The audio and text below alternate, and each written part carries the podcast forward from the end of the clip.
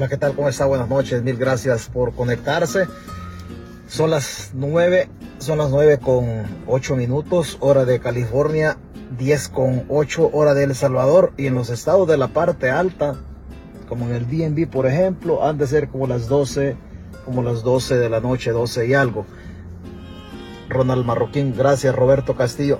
Roberto Castillo Tejada, gracias Señor por conectarse. Un saludo a toda la gente del norte de, de la ciudad capital, a la gente ah, por el Paismal, por Aguilares, por toda la zona del, del, Tule, Marta Peinado, Marta, ¿y qué se había hecho? Lito Reyes hasta Houston, Lito también se había perdido, ¿qué se había hecho Lito? A saber. Esperanza Anzora, Hilario Guevara, buenas noches, César desde Santa Ana, gracias por estar acá. Adolfo Enrique Ramírez López, Hilda Bustamante Valdés, gracias. Douglas González, Mario Rojo desde Sonsonate City, dice Lorena Hernández desde Canadá, gracias. Gracias por conectarse. Ya, mucha gente ya sé dónde viven. Ahí lo ponen. Audelia Salazar dice buenas noches. Lito Cruz. Saludos. Son las 11 con 10 minutos en Texas. Dice 11 con 10 minutos. Georgina López que se conecta desde Roatán. En el Caribe hondureño, Adolfo Enrique Ramírez, tecoloteada tempranera, sí, hoy es media tecoloteada. Arquitecta Daisy, gracias por conectarse, saludos cordiales, buenas noches César, desde, desde Udamaca, saludos, dice Gilmar Meléndez, de Udamaca en Los Ángeles, California, gracias Gilmar. José Alfredo López, saludos. Cecilia Martínez, feliz noche, bendiciones desde San Francisco, California. Yo también, yo me voy a ir a vivir a San Francisco, ahí por Castro, Castro, ¿cómo se llama? Castro, Castro Valley, por ahí unos amigos en Castro Valley. Saludos a don José Enríquez que vive por ahí por Castro Valley. Muchas gracias. Edgar Flores Canto dice saludos. De acá estamos, gracias a Murga, hasta el Valle San Fernando en California, Maribel Castro, hasta Canadá también un saludo por ahí al, al coronel, al coronel Reyes, Maribel. Eh, Josué Isaías Trejo, saludos César desde Lourdes, en el, en el así bien agolondrinado en el departamento de Colón mentira, en el Departamento de la Libertad. El Chalateco Pérez Castillo, saludos César desde Houston, Texas. Gracias Luisa Palacio, buenas noches. Aquí pendiente de su transmisión, Dios me lo bendiga. Gracias por sus deseos, igual son recíprocos. Felicita Reyes, señora, gracias Elías Arquímedes, Aurelia Peraza, Aurelia Peraza, somos primos Aurelia, gracias por estar acá. Ferky James Valdivia Guzmán, gracias. Lucía Reyes, buenas noches. Don César, don César durmiendo en el suelo. Saludos, don César, dice Georgina. Georgina anda por Roatán paseando. Ya es hora, dice, ya es hora, ya es la hora, ya es la hora. Una canción de Susa, ¿se acuerda? Pendientes de la transmisión, saludos, William Hernández. Moncho Reyes hasta Australia, gracias por estar aquí también, Moncho. Alfredo Castillo, bueno, ya démosle porque hoy sí, hoy sí nos va a agarrar la de, la maestra de Pepito, ya sabe qué le pasó a la maestra de Pepito. ¿va? Elena Mejía hasta San Marcos, Javier Rodríguez, feliz noche desde Concepción Batres, Usulután. Julio Ortiz, buenas noches. Daisy Pleites, Jerry Martin, gracias Jerry. Y así sucesivamente, Manny Vargas hasta, hasta Dallas, sí, Dallas, correcto. Buenas noches, Elena Mejía. Eh, Elmer Molina, saludos desde el este de Los Ángeles. ¿Por dónde en el este de Los Ángeles? Ahí por la Soto y la Olympic, por la Soto y la Indiana, por la Soto y la Atlántico, ¿por dónde? Perdón, pero por la Olympic y la Atlantic, perdón. La Soto corre, corre diferente y estamos arriba. Gracias hasta, hasta el este de Los Ángeles. Rafa, Rafa Méndez, desde Suecia, dice. Desde Suecia. Va, muchas gracias por conectarse. Maestra, gracias Marlene por estar aquí. O Marlene, perdón. Saludos desde, perdón, Salvador de Israel. Saludos aquí, dice, en La Paz, en el departamento de La Paz, en El Salvador. Pedro Juan Jovel desde Australia, gracias. Se cayó la transmisión, saludos, se cayó. No, no, no se ha caído la transmisión todavía, al menos que la voten. No, mejor tocamos madera, que no voten la transmisión. No, no, no diga eso, este Pedro. José, José Vázquez y Betty Barrera, gracias. Anderson, Anderson, buenas, Buenas noches, César. Bendiciones. Gracias, Oscar Sánchez. Saludos desde Santa Tecla. Bueno, la tecla más santa en la libertad. Gracias. Héctor Monje. Saludos desde el Barranco del Burro. no, el, Barranco del Burro. el Barranco del Burro. ¿De dónde será eso? Quizás en jurisdicción del, municipio de Titirimundachi, también el Barranco del Burro. Saludos desde Charlotte, North Carolina, dice Anita Calderón. Anita, se pierde Anita. Yo no sé por qué se pierde Anita Calderón. Buenas noches. Eh, Carmen María Fiallos, Carmencita, Carmencita, a ver cuándo vamos a bailar, Carmen, a ver cuándo vamos a bailar. Recuerda que yo tengo los pies izquierdos, y que por lo tanto me cuesta bailar pegado. Me, me, llama la atención la actitud pasiva de los militares. No, pues que no me llame la atención si los militares están hace ratos, hace rato que están pasivos. Saludos César desde El Salvador en la lucha. ¿Cuál es la ruta? Javier Rodríguez, y, hay una consigna que decían en la marcha, démosle molote, no es como decía, pero por ahí, por ahí ya se la, por ahí ya se la sabe. Hay gente que, hay gente que está conectada por aquí, pero no, no, no pone ningún comentario por obvias razones. Francisco Cornejo, saludos Francisco, saludos César, dice bendiciones, siento dolor en mi corazón con la mala política de, las, de los ratones. Bueno, espero que haya terminado su jornada laboral. Eh, Francisco Antonio Vázquez hasta hasta dónde está el departamento de La Paz Roswell Molina buenas noches gracias por conectarse hasta Sonsonate. Eh, bueno y así sucesivamente. Saludos desde San Sebastián San Vicente. Bueno vamos a San Sebastián a comprar cobijas colchas colchas como decimos hamacas. La, ciento, la ruta 110 lo lleva para allá. Vamos, vamos a San Sebastián en el departamento de San Vicente. Elmer Molina Oh, vive en La Soto y César Chávez, dice Elmer Molina, en el este de Los Ángeles. En La Soto y César Chávez. Ahí por Boyo High, algo así. Por Boyo High vive, vive entonces Elmer. Bueno, gracias, gracias Elmer. Oigan, por ahí hay unos tacos bien ricos, ya que dice Elmer Molina, por ahí por el este de Los Ángeles. Hay unos tacos. Eh, ¿Cómo se llama la placita donde hay mariachi ahí, Elmer Molina? Hay una plaza, hay una plaza que está ahí en el este por Boyo High hay una plaza donde hay mariachi y le ponen la ranchera que uno quiere. Hablando de mujeres y traiciones. Déjese el comentario. No me acuerdo, la, no me acuerdo la plaza que está por ahí. No me acuerdo la placita. Hay una plaza, hay una plaza muy bonita ahí. Venden mariscos riquísimos. Déjese el comercialón de la plaza, esa placita, Elmer, para, para, para que, para que la gente sepa dónde, dónde hay que ir ahí. Ligia E, Ligia E de Ortiz, Fernando Oliva, hasta el Valle de San Fernando. Hey, empezar. César Villalobos. Bueno, es que hay que mencionarlo. Un gusto saludarlo, dice Anita Calderón. Saludo a su esposo, Anita. Pedro Juan Jovel. No hemos perdido nada. La lucha sigue. ¿Cuál es la lucha? ¿O cuál es la ruta? Perdón. Así es, José, desde Apopa, saludos César José Pérez Vázquez, desde Apopa, al norte de la ciudad capital de San Salvador. Saludos César desde Soyapango, a Soyapango Siri. Elías Sumaña, gracias por estar acá. Pati Ramos Urbina, hasta mi querido departamento Chalatenango. Nosotros los chalaté como especiales, Pati, es que está la cabecera departamental. Muchas gracias. Por ahí dos barrios en San Sebastián, perdón, en este Chalate, el barrio San Antonio, el barrio El Chile, ahí por eh, una chulada, la verdad, Chalate bonito. Magdaleno Tobar, buenas noches, César. Desde, desde Richmond, dice, dice el vicepresidente que hasta anoche encontró el artículo. hasta anoche encontró el artículo perdido de la Constitución donde le permite la reelección a, a Bukele. No, hombre, no se engañe, mire, no se engañe. Vilma, bueno, démosle, démosle, vea, ya pasemos aquí, ahí disculpe si no lo saludé, Aurora Lemos, Aurora sí, Aurora sí, hay que saludar a Aurora porque es un icono de las páginas, Aurora con todo su esfuerzo, hasta Chirilagua creo que se conecta San Miguel, no sé, ya, por ahí por esa zona sí, ya ahí sí, oh, la placita Olvera, la placita Olvera, será la, no, no recuerdo, no, la verdad no recuerdo el nombre de la placita, pero, pero hay, pero es rico, ahí, ahí hay marisco de todo y las rancherotas que ponen ahí, no, hombre, este es ahí escucha Mujeres Divinas, escucha La Cruz de Madera, este, ahí escucha Home Run de los Carnales, ahí escucha Tristes Navidades también de los Carnales, no, montó ahí es precioso ir a escuchar música de mariachi ahí, tú como piedra preciosa, no, si se imagina usted ahí ya con unas, con unas dos verdes golden para ponerlo al tenor del Salvador y un, y un un ceviche que tenga más, más marisco que, que, cebolla y tomate, obviamente. Pero le digo que cualquier canción que uno ya, ya escuche con unas cuatro en el cerebro, o la escucha pero originales. Como divina joya. Saludos César, bendiciones desde Nueva York. Dice saludos César, siempre pendiente. Ricardo Benítez, gracias Ricardo. Margarita Caravantes.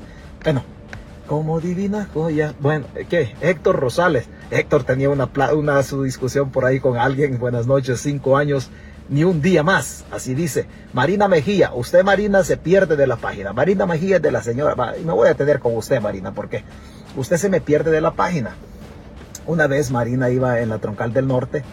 Una vez Marina Mejía iba sobre la troncal del norte en El Salvador y tomó una foto de un bus de la ruta 124. Y mire, yo me llené de nostalgia porque ese bus había sido mío. Ese bus, ¿se acuerda Marina de esa foto hace como unos dos años y medio? Ese bus había sido mío y, ah, dije yo, me llené de nostalgia porque los gobiernos me hicieron vender esas, ese tipo cositas. Vamos, don César, adelante, Dios lo bendiga. Que Dios nos bendiga. ¿Cuál la ruta? Sacar el hijo de la guayaba. Salvador de Israel. Esa es la Plaza Olvera, dice. La Plaza Olvera. Ya me están convenciendo que la Plaza Olvera. La verdad no conozco. Yo creo que todos los buqueles son ratas. Así era don Roberto, el que tenía los McDonald's. Manuel Pereira. Bueno. Yo quiero decirle a usted, vamos a darle vuelta a este chunche. Un saludo, un saludo también a, Esmeralda, Esmeralda Contreras. Gracias por conectarse desde San Francisco. Lili López, bendecido día César, desde Jersey City. ¿Dónde es eso? Alida López, Alida López, ya sé dónde se conecta usted, pero no vamos a decir dónde se conecta Alida López, porque es la tierra de Don Dago, que viva Don Dagoberto, Don Dagoberto, ¿cómo se llama? Dagoberto Gutiérrez, claro, mira tema. Entonces, ah, Julio Villagrán estuvo cumpliendo años también, Julio, el de TVX, el periodista TVX, estuvo cumpliendo años, no sé cuántos años se peina ya Julio, pero ya peina canas. Eh, así que un saludo a Julio, a Julio Villagrán de TVX. Vaya, escucha las entrevistas de Julio. Es, creo que es el único periodista que está quedando, sacando las cosas, sacando las cosas más o menos. Eh, bueno, hoy sí. Yo vivo aquí en la Troncal del Norte, dice Alice Villanueva. Vive en la Troncal del Norte. Y ahí pasaba yo todos los días. Mauricio Martínez, buenas noches, don César. No queda de otra que la oposición no participe en las elecciones. Es bien complicado ese tema, Mauricio. Es bien complicado que la oposición no participe. Sinceramente le digo, es bien complicado porque usted va por el lado de legitimar. Mire, o vea, escuche. Pare, oiga, mire y ve cómo dice el... vamos a, ponerlo. Vamos a encender la luz porque luego dice, es que se está escondiendo. Bueno, soy César Fuentes, yo no me escondo. Eh, soy, soy completamente antidictadura y entiendo que tanto el ministro de la Defensa Nacional como el director de la Policía Nacional son sicarios y el dictador es un asesino. Dicho lo anterior, apaguemos la luz. Bueno, apaguemos la luz. Usted, yo quiero recomendarle que por favor tenga, tenga, no, tenga cuidado, tenga cuidado. Mario Flores, Mario Flores. ¿Qué pasó César? Ya nos iba a comer al Ouija. Este Mario Flores me conoce. Mario Flores. Ah, ya sé quién eres, Mario. Ya sé quién es Mario Flores. Al Ouija. Es que en el Ouija hacen mojarras, hacen mojarras asadas. Y a mí no me gusta con aceite. Hacen mojarras asadas. Y, ahí en el Ouija es un restaurante humilde. Un saludo al pelón, al pelón. El pelón es golondrino. El pelón es golondrino. Es mi amigo, el golondrino este es mi amigo, pero es buena onda. Antes le iba al FMLN, hoy le va, hoy le va a la, a la a la, a la golondrina, pero antes le iba al FMLN. Y un saludo al Pelón y a, Glenda, por ahí ya me conoce este señor, ya, ya sé quién es Mario. Ahí venden mojarras asadas, no, no, les, no les ponen, no les ponen este aceite, sino que, sino que es asado. Vea que uno anda algo chiviado, encendieron la luz por ahí, pero bueno. Se cortó la transmisión o lo están bloqueando. No, me están bloqueando quizá. Mire, escúcheme va a venir una prohibición en el futuro, va a venir una prohibición de que usted no va a poder decir palabras vulgares o palabras soeces o fuera de tono en contra de la pareja presidencial, de la familia presidencial. Usted ya no va a poder decir dictador, usted ya no va a poder decir, decir cositas que yo tengo el privilegio de decir, por ejemplo, que, que Nayib Bukele es un, es un dictador asesino. Yo sí lo puedo decir, regáleme el privilegio que yo lo diga. Usted no lo puede decir. ¿Por qué? Porque resulta de que si usted en lo que se viene en El Salvador y porque esto ya venía caminando desde el 13 de, diciembre del año pasado, si usted me manda un mensaje a mí me dice, oh, Nayib Bukele es, es asesino o es dictador, y si por casualidad de la vida a mí me captura la policía y mi teléfono lo van a vaciar en el vaciado que hacen, encuentran de que, de que usted tuvo contacto conmigo o que yo le compartí algo a usted la van a ir a traer a usted o lo van a ir a traer a usted. No puede usted decir, oh, es que el dictador o el asesino Bukele tal y tal cosa. Si usted vive en El Salvador, si usted es de la diáspora, no hay problema. No hay problema, aquí no hay ningún inconveniente. Pero allá en El Salvador usted no puede mandarle un mensaje a alguien y decir, mire, fíjese que la dictadura mató al hijo de la María y que era inocente y el cipote era un corralero, el cipote jalaba agua, era bien útil en la comunidad o era un hijo bien portado. O sea, no tenía vínculos con pandillas. Usted no puede decir que, no va a poder decir que, que la dictadura o que el asesino lo mató. Eso no va a poder decir usted.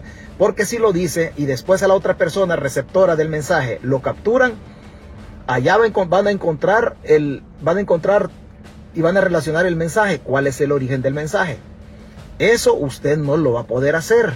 Ya no lo va a poder hacer no es ley, no es que esté legislado así expresamente, sino que de manera tácita está, lo han puesto ahí. Pero usted no lo va a poder hacer en el futuro. Así es que si usted tiene el hábito de decirle, es que Bukele es dictador, tenga cuidado en el futuro. Tenga cuidado porque Casa Presidencial estuvieron reunidos, han hecho toda esta, esta, esta cosa y ellos ellos van por el control total, el control social y el control social a través de las redes, a través del Internet. Entonces, tenga, tenga cuidado. Allá por el 13 de diciembre se reunieron, perdón, allá por el, por el 11 y esas fechas de diciembre se reunieron. Nosotros en abril hacíamos una transmisión hablando de eso, hablando de eso. Unos muchachos fueron capturados, unos señores fueron capturados porque los vamos a contar un poquito más de esta historia para que usted sepa de dónde de dónde vino el caso, de dónde viene todo esto. No obstante, nosotros ya lo habíamos lo habíamos dado a conocer en todo esto de la agenda digital del gobierno. Del 13 nace la reunión ah, por, el, por el 11 o el 13 de diciembre del año pasado. Nosotros decíamos en el mes de abril de lo que se venía, de lo que se venía. Eh, hay unas capturas en este, eh, este día o ayer, hay unas capturas relacionadas con esto. Y le voy a comentar de dónde viene todo este tipo de situaciones. Así es que, así es que nosotros humildemente decíamos esto en abril. Y vea, casualidades de la vida, y pongamos que son casualidades, pero nosotros nos dimos cuenta de esto, que no, que, eran reuniones privadas en casa presidencial y lo comentábamos en aquel, en aquel momento.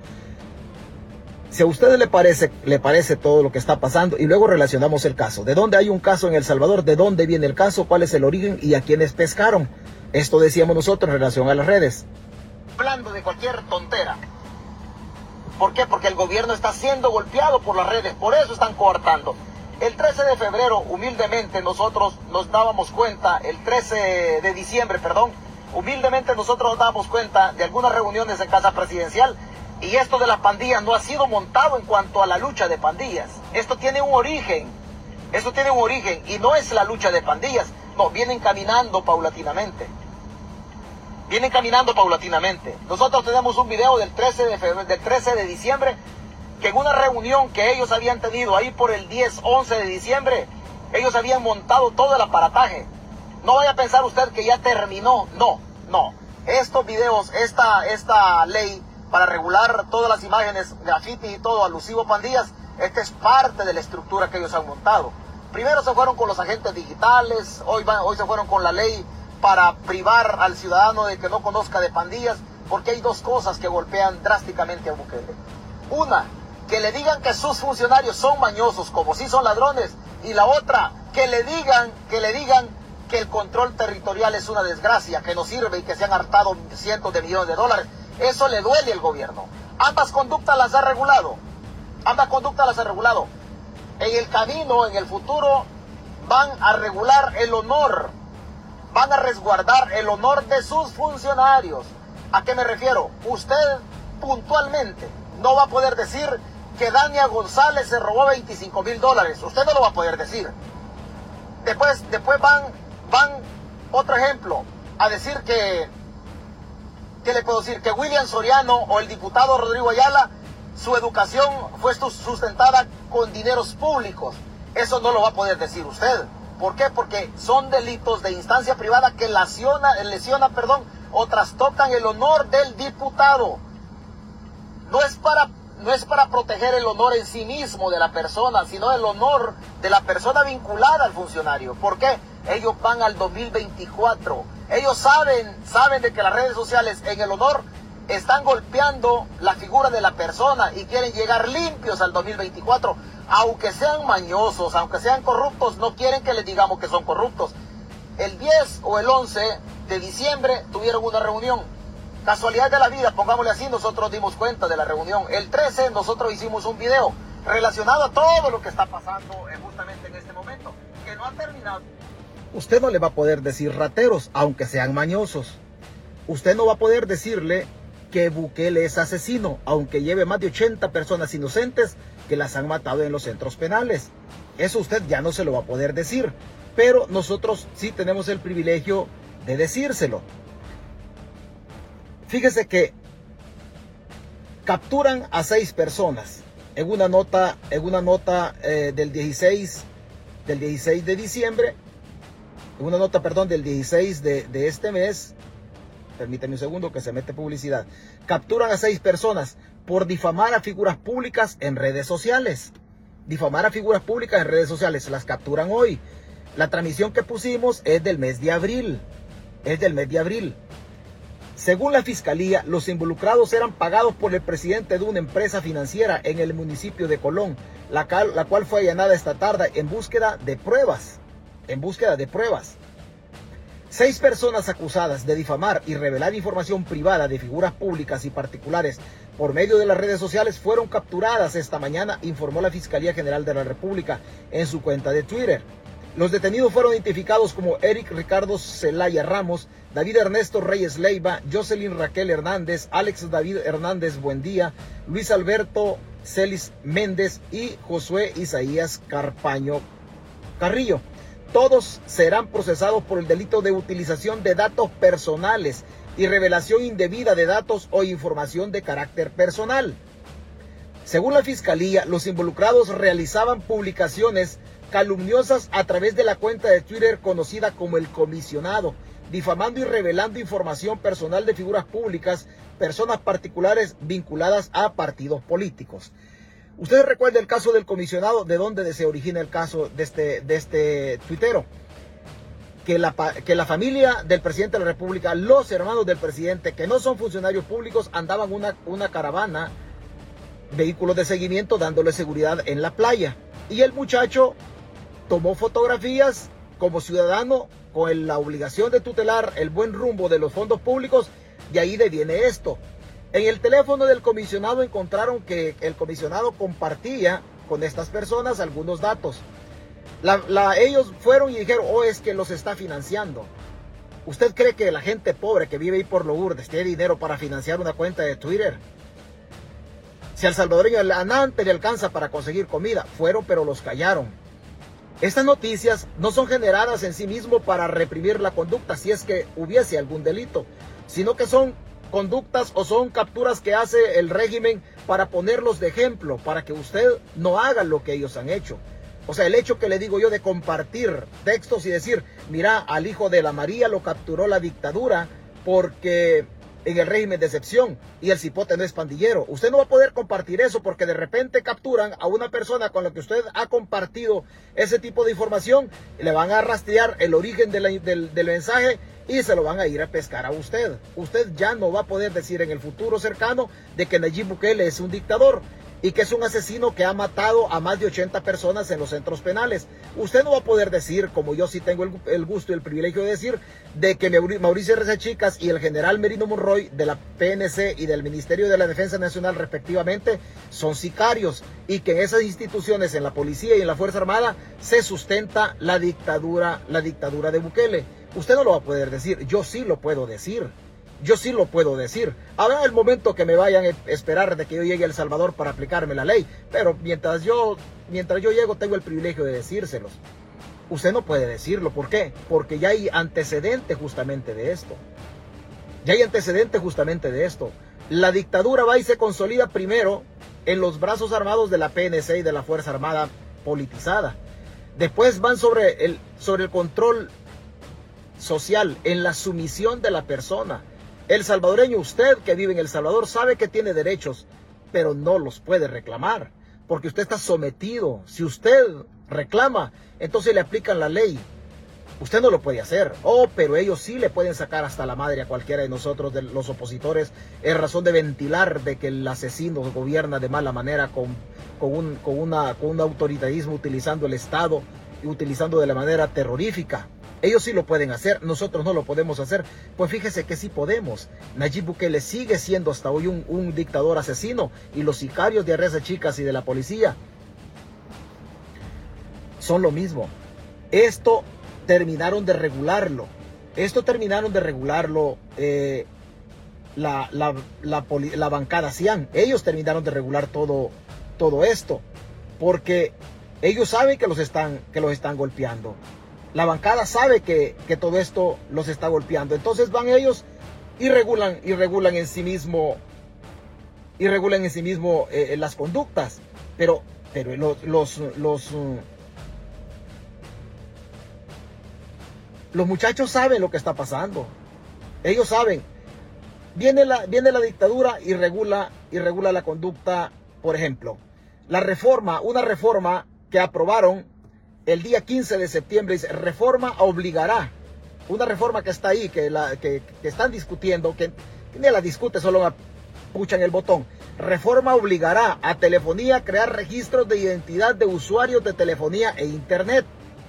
Eso está ahí. El gobierno impulsa una reforma a la ley de telecomunicaciones para contar con registro de todos los usuarios de telefonía móvil, obviamente en El Salvador, incluyendo los de prepago, al cual tendrá acceso la CIGET una reforma de varios artículos de la ley de telecomunicaciones está siendo impulsada por el presidente Nayib Bukele a través del Ministerio de Seguridad. La misma tiene, entre otros, ¿cuál es el propósito de esto? El propósito, obligar a las telefónicas a generar un registro de todos los usuarios de telefonía móvil, internet y otros servicios de telecomunicaciones, incluyendo los números prepago.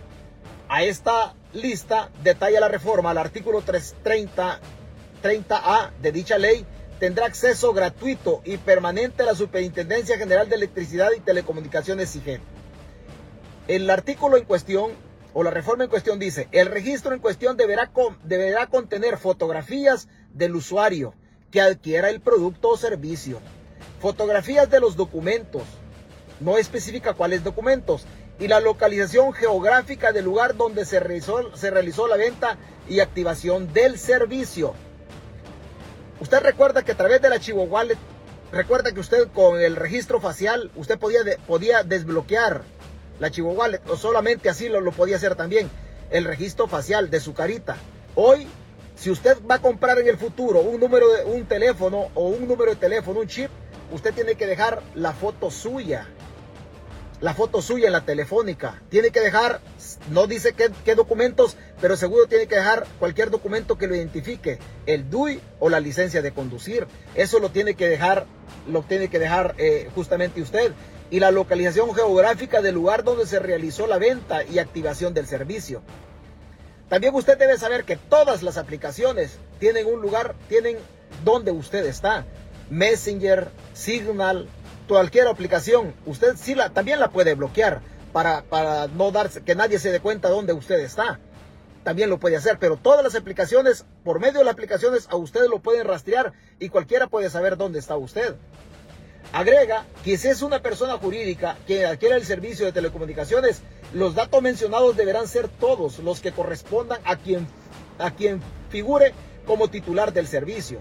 Las operadoras deberán adoptar y proveer de los procedimientos y soluciones técnicas que sean necesarios para obtener y almacenar por medio de aplicaciones informáticas y soporte tecnológico las imágenes de los documentos y fotografías del usuario o adquiriente que contraten servicios de telecomunicaciones y que además localicen geográficamente el lugar donde se realiza la venta y activación del servicio.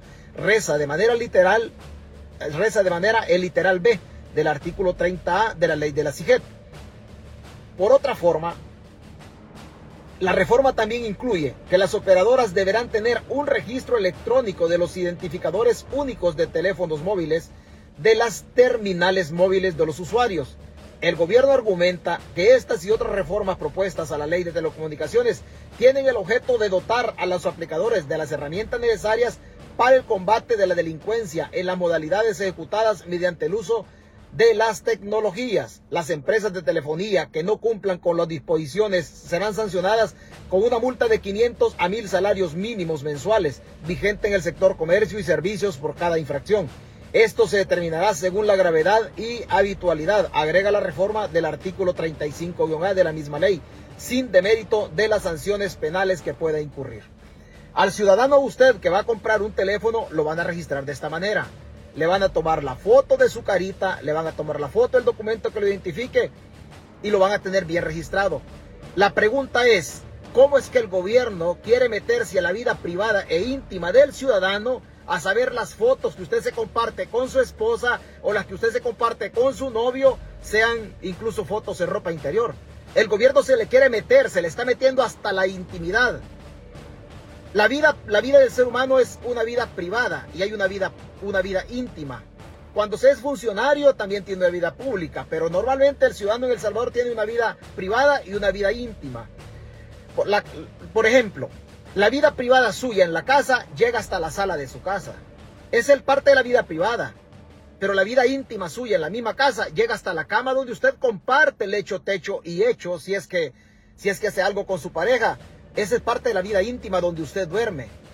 El gobierno quiere meterse hasta la vida íntima en la fotografía, guardar todos los datos que en su teléfono móvil usted comparta. Implica decir que alguien se acaba de venir del Salvador o viene becado a estudiar, a Estados Unidos o se va para Francia a sacar una maestría de seis meses y deja a su esposa en El Salvador para mantener la relación y para mantener la armonía a través, a través de la fantasía. La esposa del Salvador perdón, la esposa en El Salvador no va a poder mandarle una foto en ropa interior. ¿Por qué? Porque el Estado ya se le habrá metido a la esposa a saber hasta qué calor de, eh, qué color, colorcito de tanga anda. Y el esposo que está en Francia o en cualquier universidad europea o americana tampoco le va a poder compartir nada también porque el teléfono receptor, que es el de la esposa, también está registrado por él y no le va a poder llevar absolutamente nada. No le va a poder llevar absolutamente nada. El gobierno quiere registrar, la dictadura quiere registrar todas las actividades del ser humano pero ellos, hasta este momento, durante siete años en la reserva de la información, no han entregado cuentas. No han entregado cuentas a estas alturas. No sabemos el dinero que se ha hecho durante todo el gobierno de Nayib Bukele vinculado a la, vinculado a la, a la pandemia y hoy en el régimen de excepción. Y usted no puede saberlo también de aquí hasta dentro de siete años. Pero el director de la policía se aumentó 1.500 dólares de salario. Los diputados también agarraron dos mil dólares adicionales en el presupuesto discrecional que tienen para contratar personal. Los alcaldes de Nuevas Ideas tomando el poder también se recetaron sendos aumentos en sus salarios. Pero el pueblo no puede saber nada. Oh, sí, pero el pueblo sí lo quieren controlar. El pueblo sí no tiene libertades. ¿Y que no dentro de la soberanía del pueblo es, es ahí donde, donde recae y descansa la soberanía? ¿Qué no los empleados públicos, que no los funcionarios públicos, el presidente de la República se convierte en el primer empleado de nosotros y que somos nosotros a través de la soberanía que ejercemos mandatos sobre ellos? Pero ellos nos quieren controlar a nosotros, pero nosotros no podemos decir nada y no podemos pedir una cuenta en razón de los gastos que se ha hecho el dinero. Lo cierto de todo esto es que el Departamento del Tesoro de los Estados Unidos sí, en el seguimiento que hace de su moneda, el dólar, sí sabe qué se hizo el dinero y cómo es que catalogan a la Carolina Recinos como una de las personas que montó una estructura para lavar dinero, para robar cientos de millones de dólares en la lucha contra la pandemia. Hasta hoy nosotros no sabemos qué se hace el dinero, pero el gobierno sí nos quiere controlar absolutamente todo. Se nos quiere meter hasta la cocina, la dictadura, a saber su vida privada, su vida íntima, a saber su vida íntima, con la excusa de la seguridad.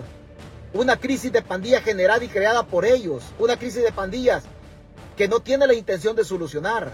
Si tuviera la intención de solucionar, ya hubiesen extraditado a los líderes de pandillas que los Estados Unidos les está pidiendo desde hace rato. Desde hace rato. No se moleste, no se moleste. Ni usted tiene la obligación de estar en la página. Usted no tiene la obligación de estar en la página. En absoluto. Yo sí tengo la obligación de tolerarle a usted su puteada. Y usted puede putear. Lo que también tengo la obligación, obligación es a no contestarle. Tengo la obligación y el deber de respetarlo. Usted puede putearme. No tiene ningún reparo usted en esta página al momento de vertir y hacer uso de su, de su libertad de expresión. Aquí se la respeto. Aquí le respeto la libertad de expresión. Pero usted de mí no va a escuchar que yo se le responda de esa manera porque, porque queremos darle otra cosa. Queremos darle otra cosa al, al mundo. Usted venga y comente. Lo que usted no puede argumentar es que su presidente es un abusivo, que es un dictador, y que es un asesino que ha matado más de 80 personas y que es un corrupto que hasta hoy entrega cuentas. Eso usted no lo puede fundamentar. Eso usted no lo puede fundamentar. Que hay muchos funcionarios que están en la lista Engel y que no están, no están siendo procesados en El Salvador. Eso usted no lo puede argumentar. No, la defensa de esos argumentos suyos son muy precarios, son muy cortos, muy reducidos. Y que usted quiera defender a su corrupto. Es como que los de la izquierda y los de, la derecha también quieran defender a su corrupto. No se trata de defender corruptos, se trata de defender las instituciones que son el sustento de la República.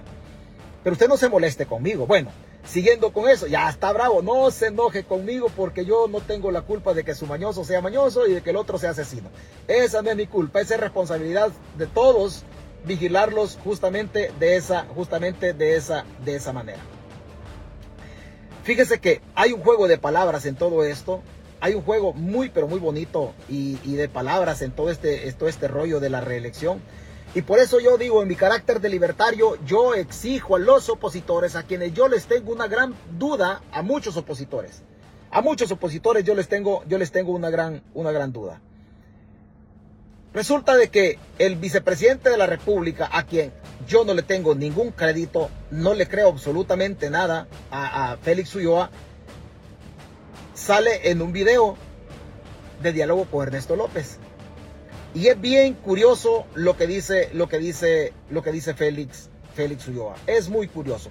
Escúchelo y diga usted si cree o diga usted si no cree. Ya será potestad suya. Escúchelo.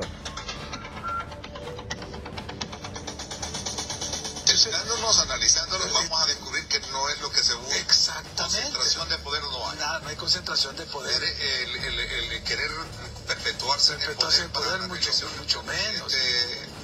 Absolutamente, eso ha quedado descartado desde el primer día y, nunca fue esa la intención con la que yo vengo planteando la reforma constitucional. ¿Será el temor eh, de la historia en el pasado en la que hemos visto cómo presidentes se han comprometido en entrevistas como esta, donde dicen no me voy a reelegir y terminan reeligiendo. Yo recuerdo que uno de los periodistas mexicanos se lo preguntaba al coronel Hugo Chávez, se lo insistió, usted no busca perpetrarse en el poder, le decía que no, que no, y al final terminó quedándose varios y, y, muchos más, no solo Hugo Chávez, lo hizo Correa, lo hizo Morales. No es el caso del Salvador, para esta intención. Absolutamente no. Es decir, primero porque yo sería el primero en oponerme a un modelo eh, político de esa naturaleza. Porque yo soy un demócrata, he trabajado los últimos 15 años de mi vida que lo estuve trabajando en más de 25 países alrededor del mundo, promoviendo la democracia.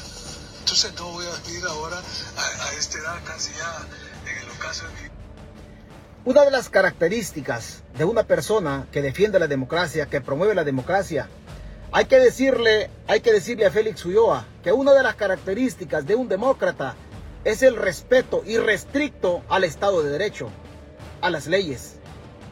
Esa es una de las cualidades de un demócrata, de una persona que protege, que tutela, que impulsa la democracia. No puede haber democracia sin Estado de Derecho. Y no puede haber Estado de Derecho sin democracia. No puede haber libertad de expresión como un pilar fundamental de la democracia si no hay democracia y la libertad de expresión también está siendo coartada en el país. Dice que él es demócrata y que él defiende la democracia. Si, la, constitución en El Salvador les dice que no se puede ir a la reelección, ¿cómo es que él se precia de ser demócrata cuando no respeta las reglas del juego?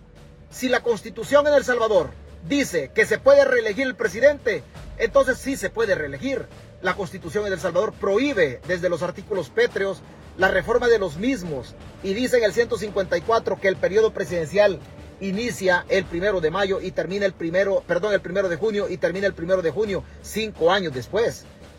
Si él no observa la constitución y no cumple con la constitución, este señor no es demócrata. Que me perdone el vicepresidente de la República, pero él no es demócrata. Si él no cumple la constitución, él es un delincuente. Eso usted no lo puede decir en El Salvador. Yo sí lo puedo decir. Él es un delincuente. Demócrata es aquella persona que respeta el Estado de Derecho, que es un conjunto de normas jurídicas que regulan la convivencia del ciudadano. Ellos no le están respetando. ¿De qué democracia se precia él? Dice, no, dice, no queremos un estilo, un estilo tipo Venezuela o lo que sea. si la reelección no la contempla la Constitución, ¿hacia dónde nos llevan? ¿Hacia dónde nos llevan? Y es prudente, es prudente volver a escuchar, volver a escuchar a este abogado.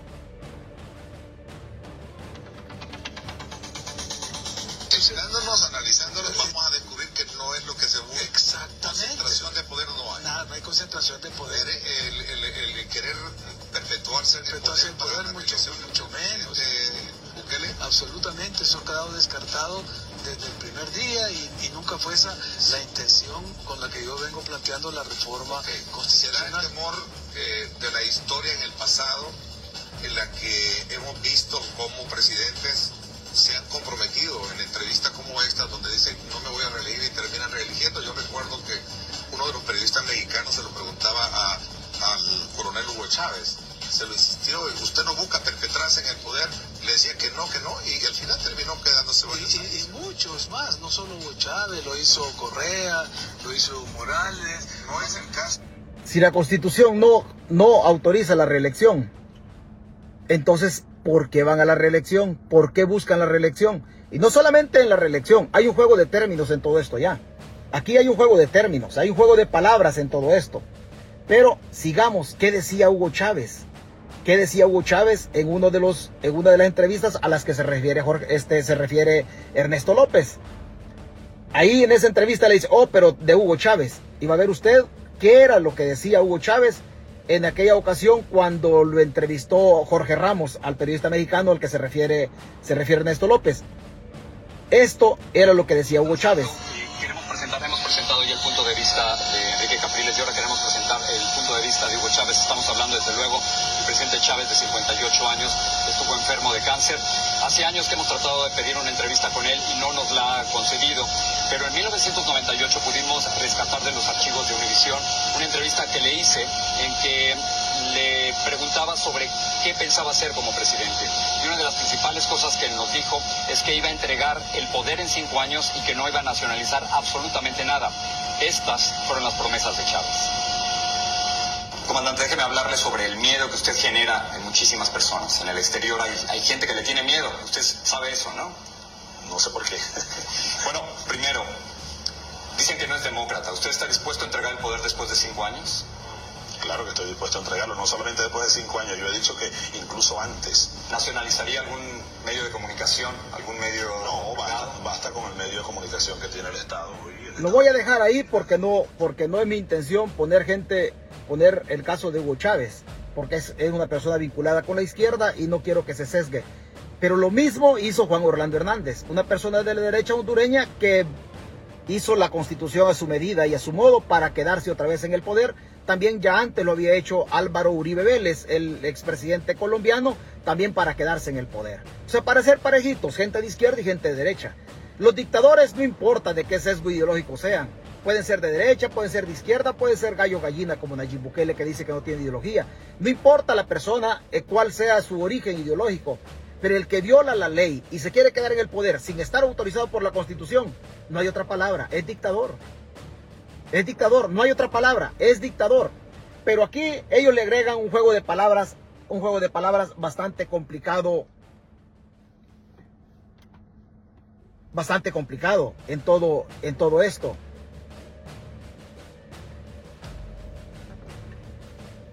Resulta, resulta que Félix Ulloa sale dando sus declaraciones. Félix Ulloa sale dando unas declaraciones. Y dice Félix Ulloa en sus declaraciones. Dice de que de que hay que el presidente puede pedir permiso, dice. Así lo dice Félix, que el presidente de la República puede pedir permiso. ¿Qué dice Félix Ulloa en la declaración en la declaración que le hace permiso? La sentencia de la sala no dice eso y vamos y vamos a sacar la diferencia Dagoberto Gutiérrez dice que no hay problema de la reelección y que debe pedir licencia. Unos hablan de permiso y otros hablan de licencia. Y la sala, y la sala en ningún momento dijo eso. Félix Ulloa dice que, él, que a él le tocaría sustituir al presidente si pide permiso para postularse a la reelección el 2024.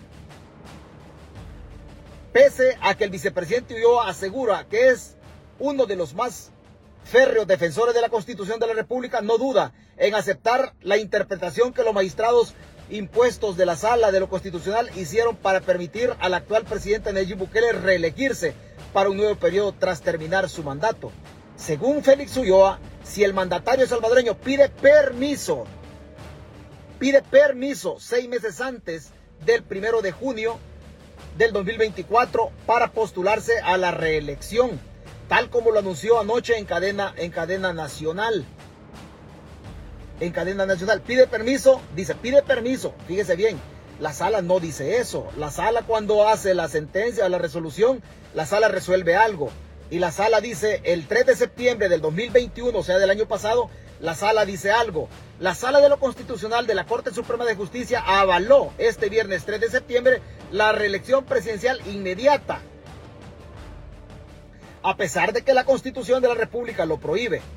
En la Carta Magna claramente establece que no puede ser candidato a presidente quien haya ejercido el cargo por más de seis meses durante el periodo inmediato anterior. Sin embargo, la resolución de la Sala de lo Constitucional impuesta el pasado 1 de mayo por la Asamblea Legislativa oficialista cita como erróneas las limitaciones establecidas en interpretaciones históricas de la Constitución. Para el caso ejemplifica con la interpretación hecha en la sentencia 25 25 VI-214, inciso 163, 2013, sobre el contenido del artículo 152 ordinal primero. Están dirigidas a la conservación de fines, de los fines y habla de todo lo demás la sentencia. Habla de todo lo demás la sentencia. La sentencia, la sentencia dice, dice de esta manera cuando avala la, avala la reelección. La sentencia Permítame un segundo. Es entonces, con base en este análisis, que, debí, que debió interpretarse el artículo 75, estoy leyendo la sentencia de la sala, ordinal cuarto de la Constitución, de manera que la pérdida de derechos de ciudadano procederá cuando se trate de un caso situado fuera de los márgenes permitidos por la Constitución o por la constituyente en el artículo 152 ordinal primero, es decir, cuando se suscriban actas, proclamas o adhesiones para promover o apoyar la reelección. La sala dijo que, que podía renunciar, que debía renunciar, dice la sala. La sala lo observa y dice que debe renunciar seis meses antes.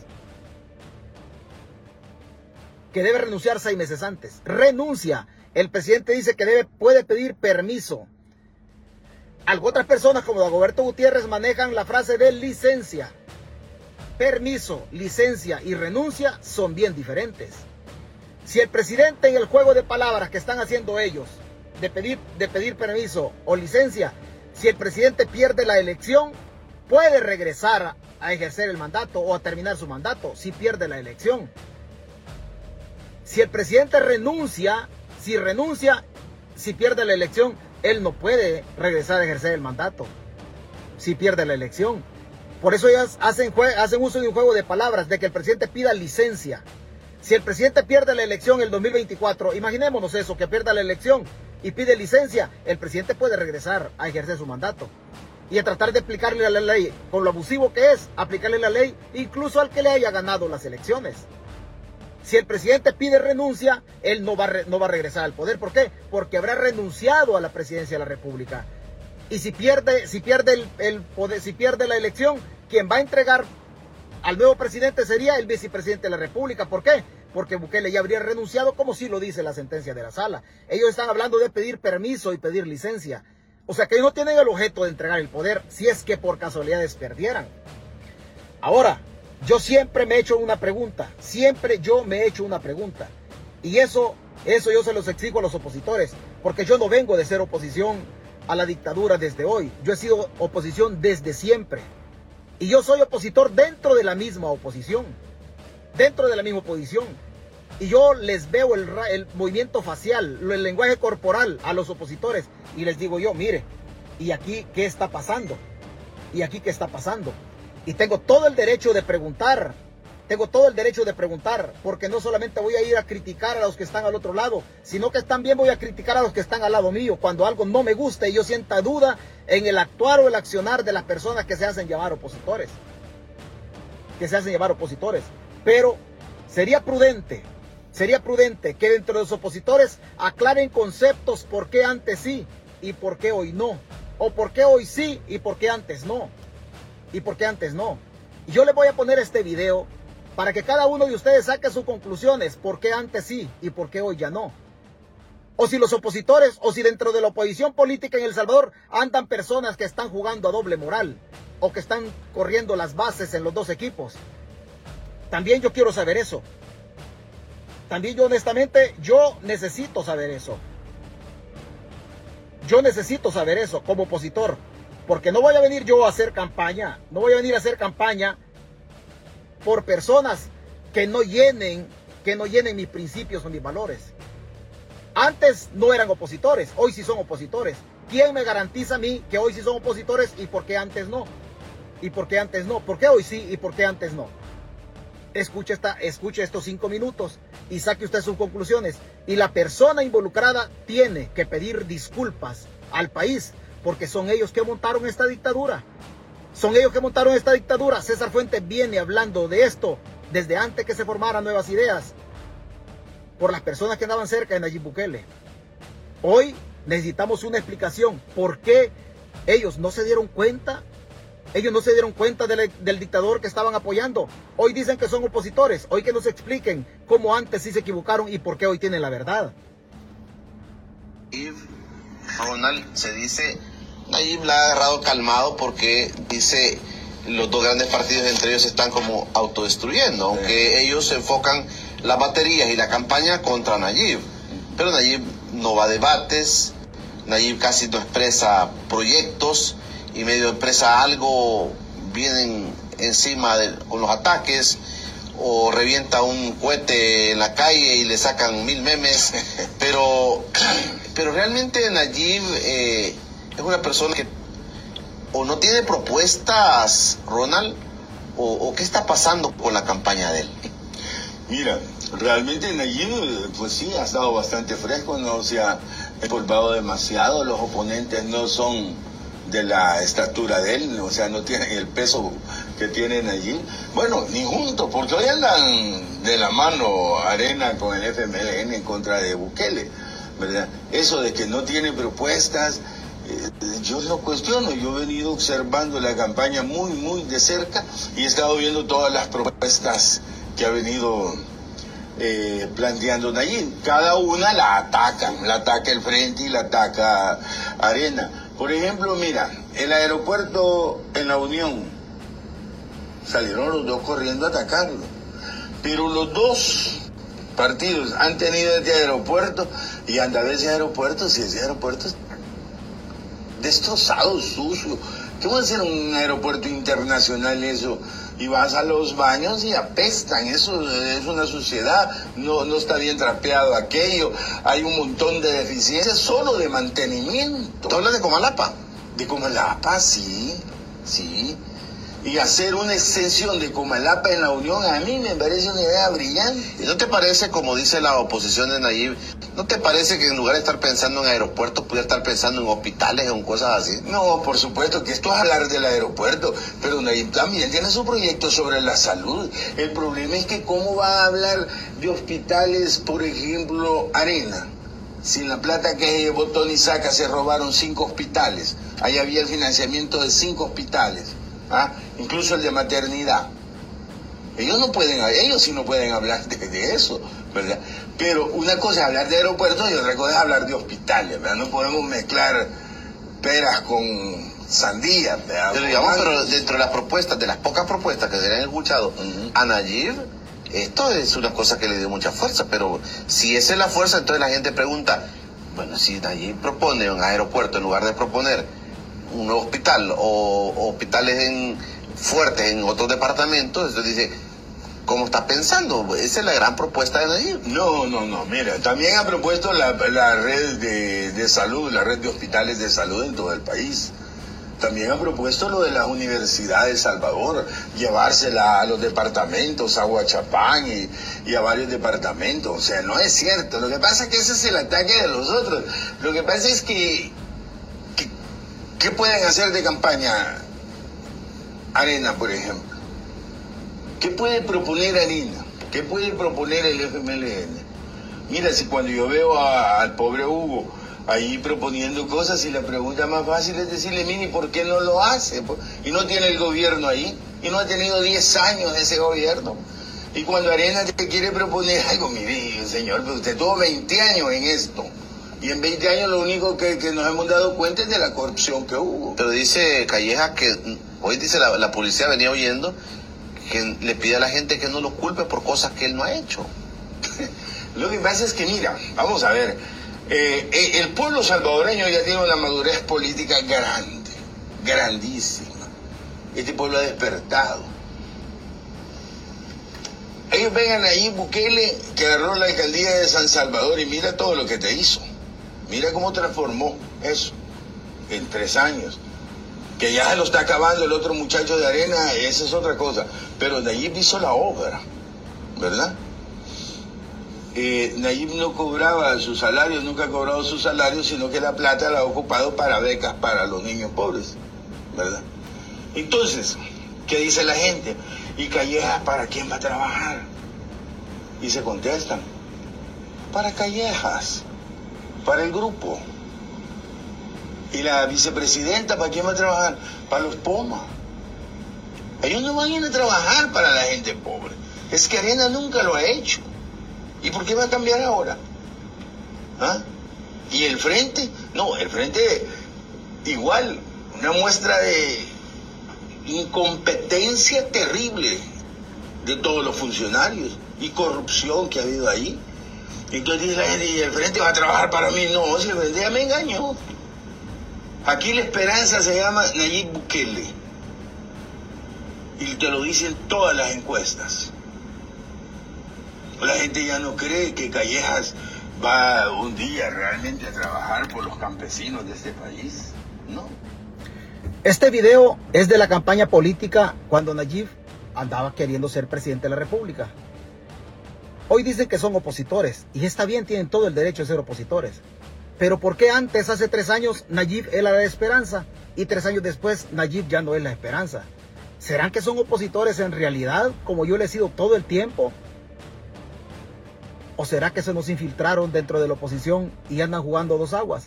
O sea, lo correcto sería de que estas personas vayan, vengan y se disculpen. Hey, nos equivocamos, hicimos un mal análisis y apoyamos a personas que no teníamos que apoyar. Que no teníamos que apoyar. En aquel tiempo decían que Arena y el FMLN, como institutos políticos hablo nada más yo, no hablo de personas que pasaron por ahí. Como partidos políticos decían que Arena y el Frente es el problema. Hoy también dicen que Arena y el Frente es el problema. Como institutos políticos, cuando Arena como instituto político y el FMLN como instituto político no han robado, si las personas que se montaron en esas banderas. Entonces lo prudente es que los corruptos de carne y hueso vayan presos.